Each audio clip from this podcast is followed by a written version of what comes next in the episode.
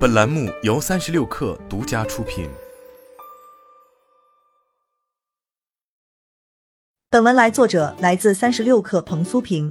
又一起信息安全事故。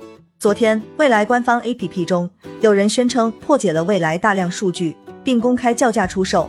其列出的数据涉及未来的经营以及客户隐私，包括未来员工数据、订单数据、用户及企业代表联系人数据，还包括车主身份证、用户地址。甚至车主亲密关系、车主贷款数据等极为隐私的信息，这些信息被明码标价，价格均以比特币为单位。比如二点二八万条员工数据，售价零点一五比特币；三点九九万条车主身份证数据，售价零点二五比特币，全部数据打包，售价一比特币。一封官方声明佐证了该事件的严峻程度。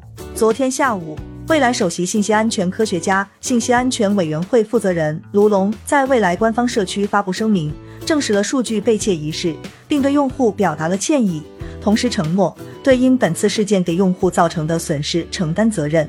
未来方面表示，被窃取数据为二零二一年八月之前的部分用户基本信息和车辆销售信息。根据声明，二零二二年十二月十一号，未来公司就收到声称拥有未来内部数据的外部邮件。发件方以泄露数据为由，向未来勒索了两百二十五万美元等额比特币。收到邮件后，未来当天成立了专项小组进行调查与应对，并第一时间向有关监管部门报告此事件。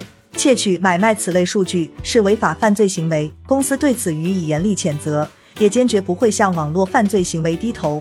我们将协同有关执法部门深入调查此次事件，并依法坚决打击相关的数据窃取、买卖行为。未来在声明中称，未来有责任并有义务使用一切手段保护用户信息安全。事件发生后，对公司网络信息安全进行了排查与强化，以避免此类事件的再次发生。